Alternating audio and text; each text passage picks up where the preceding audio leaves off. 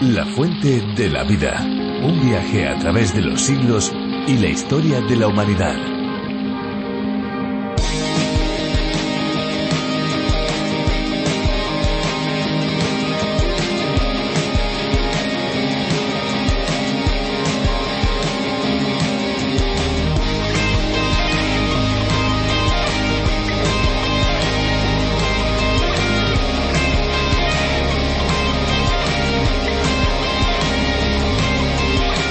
Cuando hay agua turbia en la piscina, algunos propietarios no tienen muy claro qué se debe hacer ni cuál ha sido la causa para que el agua se ponga de esa manera. Si no damos solución a este problema, tendremos un agua sucia e incluso en breve puede que haya algas por las paredes y también en el fondo de la piscina. Cuando el agua de la piscina se pone turbia, pueden ser varios los motivos y variadas las soluciones, desde algo tan sencillo como filtrar más horas o regular el nivel de pH a un tedioso cambio de arena en el filtro el agua turbia en la piscina no son más que partículas o impurezas que están en suspensión. Hola, ¿qué tal amigos? Bienvenidos una vez más a La Fuente de la Vida. Soy Esperanza Suárez y junto a Fernando Díaz les presentamos este tiempo de descubrimiento de un libro que ha cambiado la historia de miles y miles de personas. Así es, Esperanza, un libro singular que es una verdadera biblioteca en un solo volumen. Hablamos de la Biblia, el libro de los libros, la palabra de Dios revelada a nosotros. Cada programa lo iniciamos con cosas curiosas sobre el agua, también tenemos música, como siempre una exposición bíblica, que podríamos decir que ese es el plato fuerte, y nos gusta tener un contacto cercano con ustedes. Y aquí estamos, una vez más, para acompañarles en este tiempo de reflexión, y lo vamos a hacer junto a Virgilio Bagnoni. Efectivamente, Virgilio Bagnoni es el encargado de adaptar el programa original a través de la Biblia del teólogo John Vernon Magui. Así que pueden disfrutar la versión originalmente para España, pero que se puede escuchar en cualquier lugar del mundo en esta aldea global que es Internet. Pues más de 80 países aprenden día a día del libro de los libros mediante este curso y España también es parte de esta lista gracias a la traducción y adaptación realizada por Virgilio Bagnoni. Ahora ya vamos a disfrutar de un tiempo de música y a continuación seguiremos descubriendo la palabra de Dios.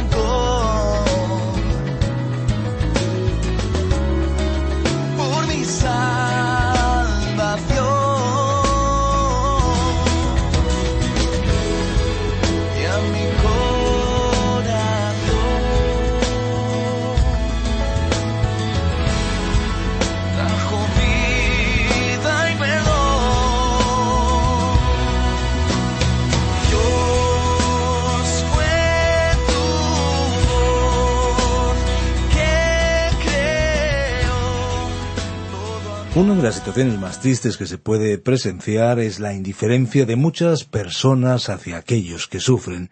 Muchas veces los que están pasando un mal momento experimentan esa condición precisamente por la actitud un tanto egoísta de los demás que luego fingen que nada está pasando. Sin embargo, Dios no es ciego y está atento a todo lo que sucede, tanto a buenos como a menos buenos, tanto a ricos como a pobres, tanto a justos como a injustos. En la Biblia encontramos el relato de diversos momentos en los que Dios reacciona a estas situaciones. Es el caso de lo que encontramos en las profecías registradas en el libro de Amós. A este libro precisamente nos vamos adentrándonos esta vez en el capítulo 6.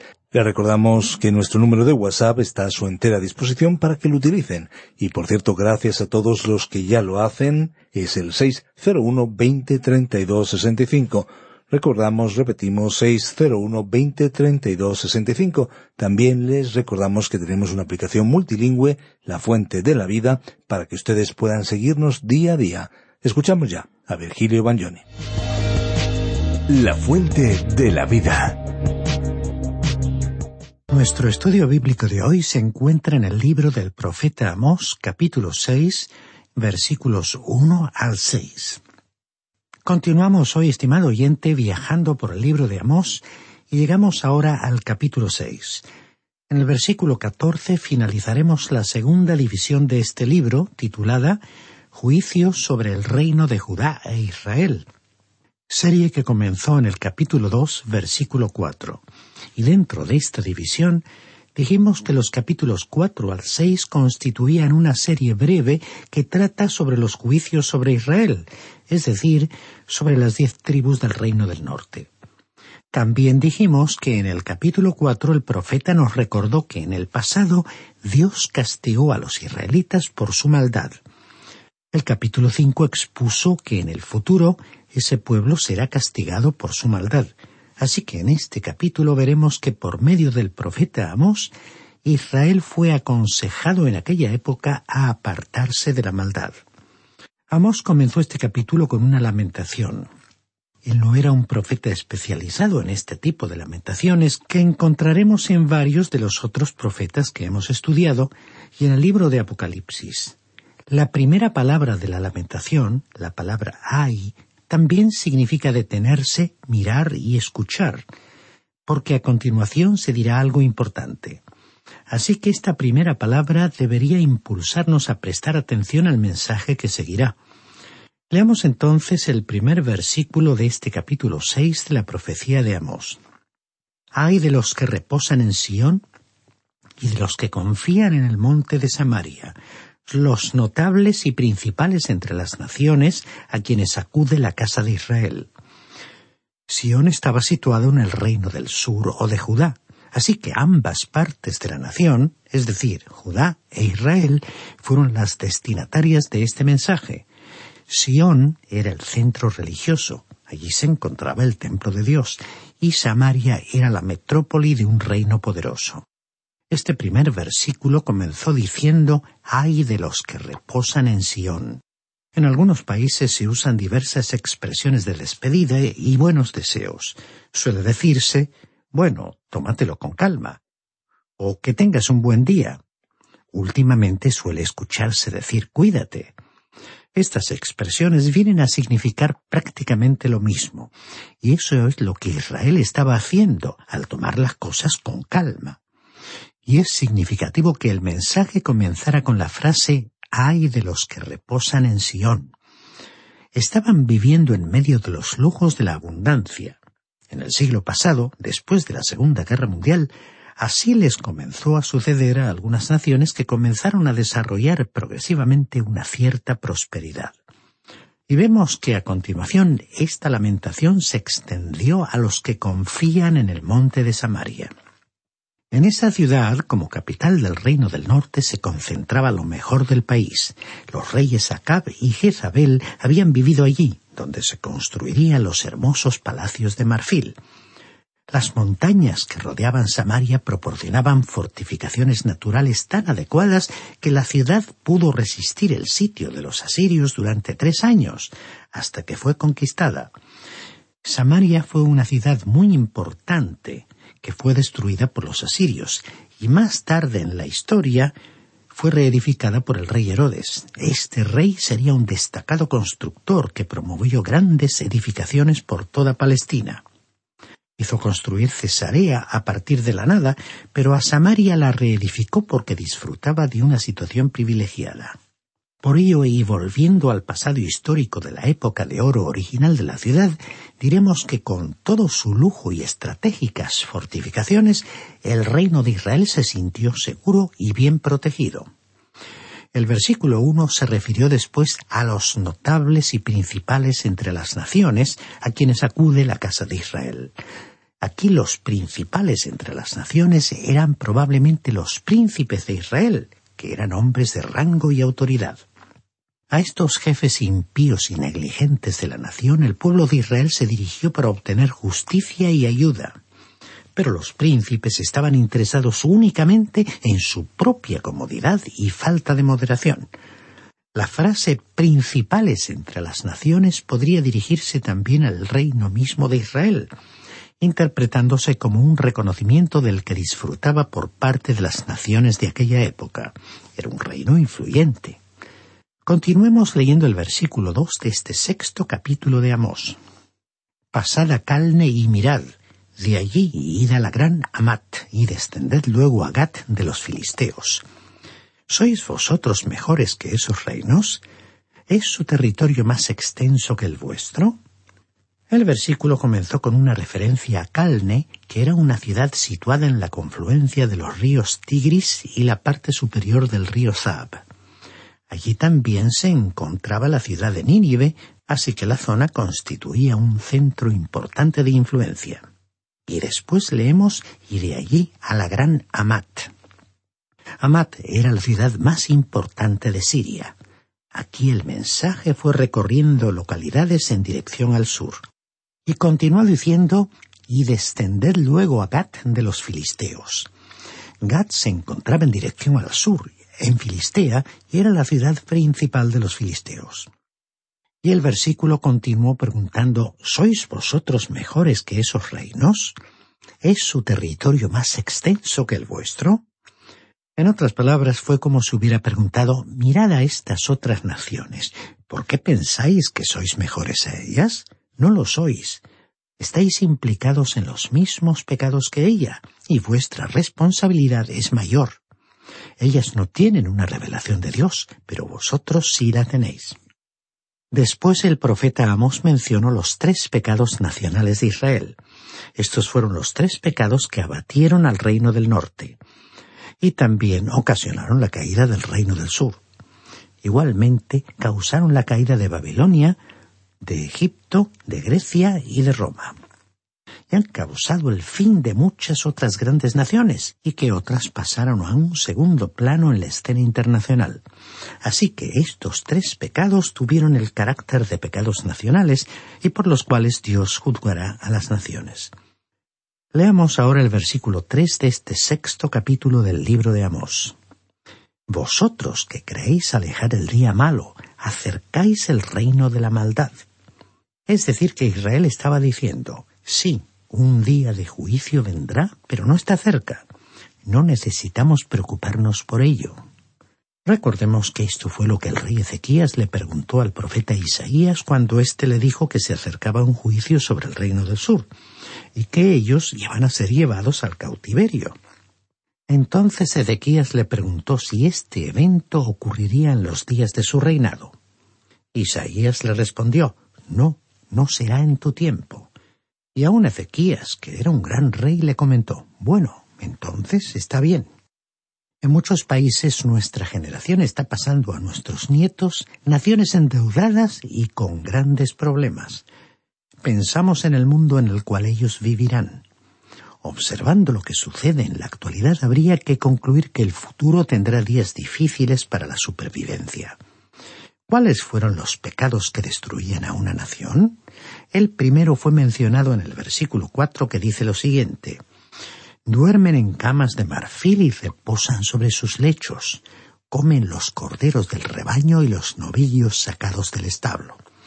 Aquí en realidad se mencionaron dos pecados, el sexo ilícito y la glotonería, pecados de la naturaleza humana. Ahora dice aquí este versículo, duermen en camas de marfil. En Samaria los reyes Acab y Jezabel habían edificado un palacio de marfil. El lugar que ocupó ha sido excavado totalmente y los obreros han encontrado muchos objetos. En las excavaciones que se han hecho en esa zona se han descubierto una gran cantidad de objetos hermosos entre las ruinas y escombros. Aquel palacio representó la vida de la clase más alta de la época. Todos tenían camas de matrimonio decoradas con gran lujo. Estaban disfrutando del placer y tomándose la vida con calma. La frase y reposan sobre sus lechos sugiere una preocupación por el sexo. Estaban implicados en esas prácticas ilícitas que están recibiendo también en nuestra época un gran énfasis. Este es uno de los motivos por los cuales la vida familiar y social de algunos de los personajes famosos recibe tanta atención por parte de algunos medios y de la sociedad en general. Si leemos atentamente la historia, comprobaremos que ninguna nación ha podido sobrevivir a una implicación generalizada en el pecado. Roma representó probablemente el más poderoso de los imperios. ¿Por qué se desmoronó? No fue exactamente por un enemigo exterior. El destacado historiador Gibbon, en su obra La decadencia y caída del Imperio romano, citó la destrucción de la familia como uno de los factores importantes que causaron la caída de Roma. Cuando la inmoralidad en todos los órdenes se propagó, el imperio comenzó a debilitarse y comenzó su decadencia.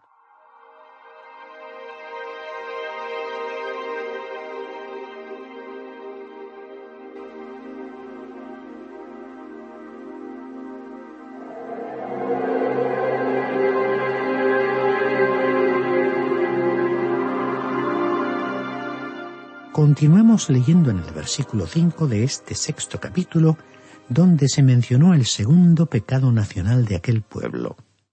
Gorjean al son de la flauta e inventan instrumentos musicales, como David. En aquellos días solían crearse nuevas canciones y melodías. El auge de la música no ha sido la característica exclusiva de una época en particular. La creatividad en este arte ya operaba en aquellos días pero la música no era utilizada como lo había sido en los tiempos del rey David. El rey David era un genio cuya música fue creada para dar alabanza y honra a la gloria de Dios. El pueblo de Israel también tuvo compositores en los días del profeta Amós, pero ellos no estaban componiendo música para honrar al Dios vivo y verdadero. En cambio, en un ambiente de idolatría, de adoración a ídolos, la música era una influencia para que la gente se continuara apartando de Dios y de la adoración a Dios. Ahora el texto nos lleva al tercer pecado de ámbito nacional de aquel pueblo. Leamos el versículo seis de este sexto capítulo del libro de Amós.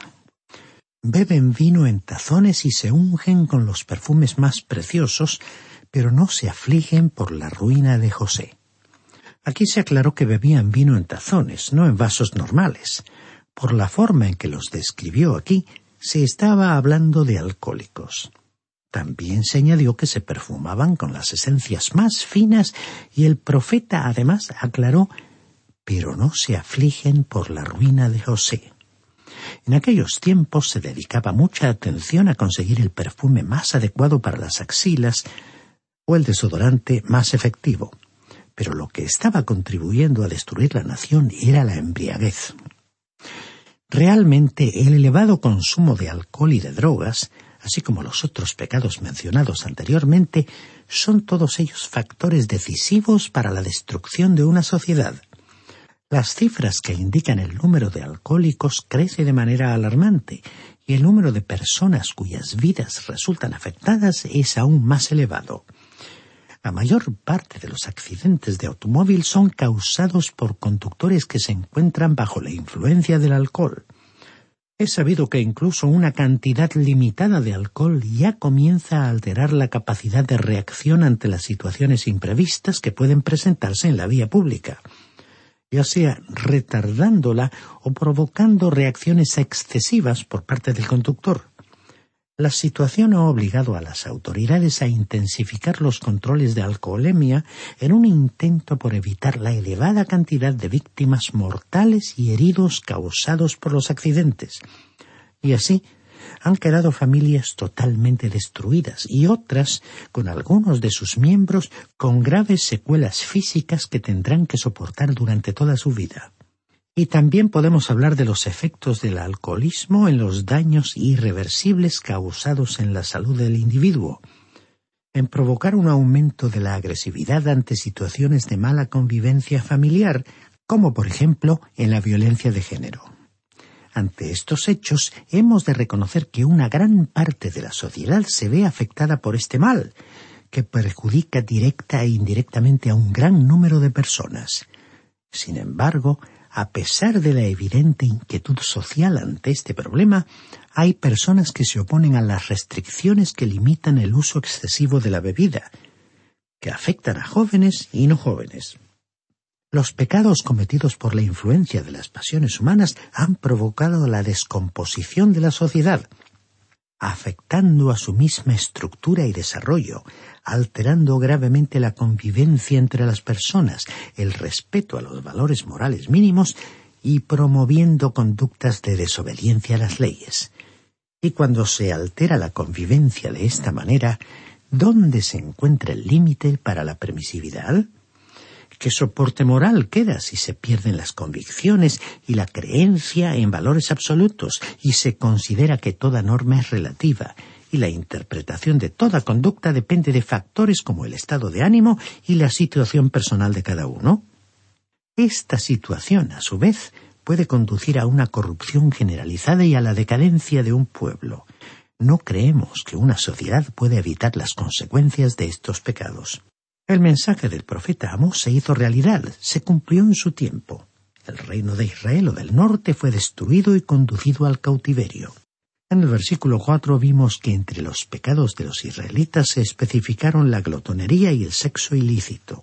En el versículo 6 se enfatizó que la situación de desenfreno se expresó en la música, cuya práctica estaba influenciada por el paganismo, es decir, por la idolatría que había llevado a aquel pueblo a la adoración de los ídolos y que servía como marco para la práctica de los pecados que hemos mencionado y para una filosofía de vida que se expresó muy bien en aquel antiguo lema que decía comamos y bebamos que mañana moriremos. Bajo esta idea, ante la creencia de que no hay ninguna existencia más allá de la muerte, el objetivo alrededor del cual gira la mente de las personas y que orienta sus vivencias, planes y lucha por sobrevivir, consiste en pasarlo lo mejor posible, no importando los medios o esfuerzos que haya que realizar para lograr tal meta. Pero resulta que con el avance de la edad y como consecuencia de los efectos del pecado en la raza humana, el cuerpo se deteriora y cuando esta realidad se presenta como ineludible produce vacío y frustración, así como una clara sensación de fracaso. Las personas comienzan a ver amenazada su existencia y entonces sí, comienzan a pensar en la posibilidad de otra existencia más allá de la muerte y tal idea les causa incertidumbre y temor. Entonces son conscientes de que se encuentran en un callejón sin salida. Todo esto que estamos diciendo pone de relieve una realidad innegable e ineludible sobre el corazón humano, es decir, sobre el centro de nuestra vida emotiva y emocional. Uno podría apropiarse de todo el mundo, de todas las riquezas y recursos, de todo el poder disponible, de todos los placeres, de todos los honores, afectos y adhesión de las personas, y aún así permanecería insatisfecho. ¿No es cierto que esta conclusión resulta interesante y merece una reflexión? Y los escritores de la Biblia no eludieron este problema. El rey Salomón, que ciertamente exploró la ciencia y la sabiduría de su tiempo en la búsqueda de la plenitud de la experiencia humana, llegó a conclusiones similares a las de las personas de nuestro tiempo. En el libro de los Proverbios, capítulo 27, versículo 20, encontramos estas reflexiones. La muerte, el sepulcro y la codicia del hombre jamás quedarán satisfechos. Y en el libro del Eclesiastés, el sabio de aquella época dijo en el capítulo 1, versículo 8, todas las cosas hastían más de lo que es posible expresar. Ni se sacian los ojos de ver, ni se hartan los oídos de oír. Y otra versión de la Biblia en este pasaje transmite la misma idea de la siguiente manera. Nadie es capaz de expresar cuánto aburren todas las cosas. Nadie ve ni oye lo bastante para quedar satisfecho. Y en el Nuevo Testamento el apóstol Santiago, comentando el origen de los conflictos que se producen en la convivencia humana y presentando el cuerpo de cada persona como un campo de batalla en el cual combaten las pasiones humanas, dijo en su carta en el capítulo cuatro, versículo dos Codiciáis y no tenéis, matáis y ardéis de envidia y nada podéis alcanzar. Combatís y lucháis, pero no tenéis lo que deseáis, porque no pedís. El problema, estimado oyente, es que se está buscando la satisfacción, el pasarlo bien en cualquier cosa, en cualquier factor o circunstancia humana que no sea Dios. Y en consecuencia el resultado es siempre el mismo. Vacío interior, frustración, desilusión, amargura y frustración. Este es el resultado de toda una vida, de toda una lucha. ¿Y qué queda? Volver a empezar, volver a buscar lo mismo con los mismos métodos, en los mismos factores y circunstancias?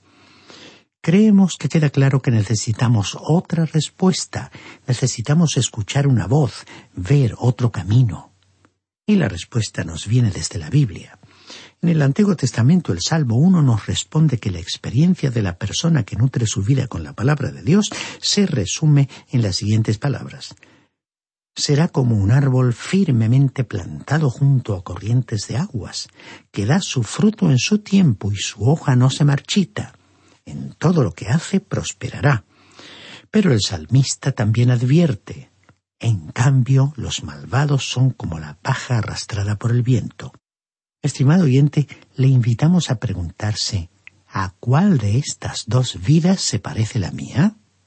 Porque en el Nuevo Testamento el mismo Señor Jesucristo, refiriéndose a todas las cosas en las que el ser humano deposita su ansiedad y por las cuales lucha, dijo Buscad primeramente el reino de Dios y su justicia, y todas estas cosas os serán añadidas, como leemos en el libro de Mateo capítulo 6 versículo 32. Y más adelante, como podemos leer en el Evangelio de Juan capítulo 6 versículo 53, dijo, El que en mí cree tiene vida eterna. Yo soy el pan vivo que descendió del cielo. Si alguno come de este pan, vivirá para siempre. Y como Él vino para morir, resucitar y hacer posible que por la fe recibamos la vida eterna, y a la vez que vivamos una vida de calidad humana y espiritual, también dijo, He venido para que tengan vida y para que la tengan en abundancia, como leemos en el Evangelio de Juan capítulo 10, versículo 10. Y aquí, estimado oyente, vamos a detenernos por hoy. Pero antes le sugerimos leer todo este capítulo 6 del libro de Amós para que pueda estar mejor preparado para nuestro próximo estudio. La Biblia es la palabra de Dios y como tal nos provee de todo lo necesario para nuestro crecimiento espiritual. Es lo que esperamos que experimenten un auténtico encuentro con Dios y por supuesto el descubrimiento de ese agua de vida que llena nuestro ser. Si quieres seguir bebiendo de ese agua, puede escuchar el podcast del programa en lafuentedelavida.com. Y estén atentos porque les vamos a dar nuestros números de teléfono para poder contactar con nosotros. 91 422 0524, ese es el número fijo, pero también tenemos un número móvil 601 20 32 65, ambos con el prefijo más 34 si nos llaman desde fuera de España. También tenemos un correo electrónico info arroba radioencuentro.net. Eh, pueden también escribir al apartado 24081, código postal 28080 de Madrid. Pues muchas gracias por acompañarnos y hasta pronto y hasta siempre. Recuerden que hay una fuente de agua viva que nunca se agota. Beba de ella. Este ha sido un programa de Radio Transmundial producido por Radio Encuentro, Radio Cadena de Vida.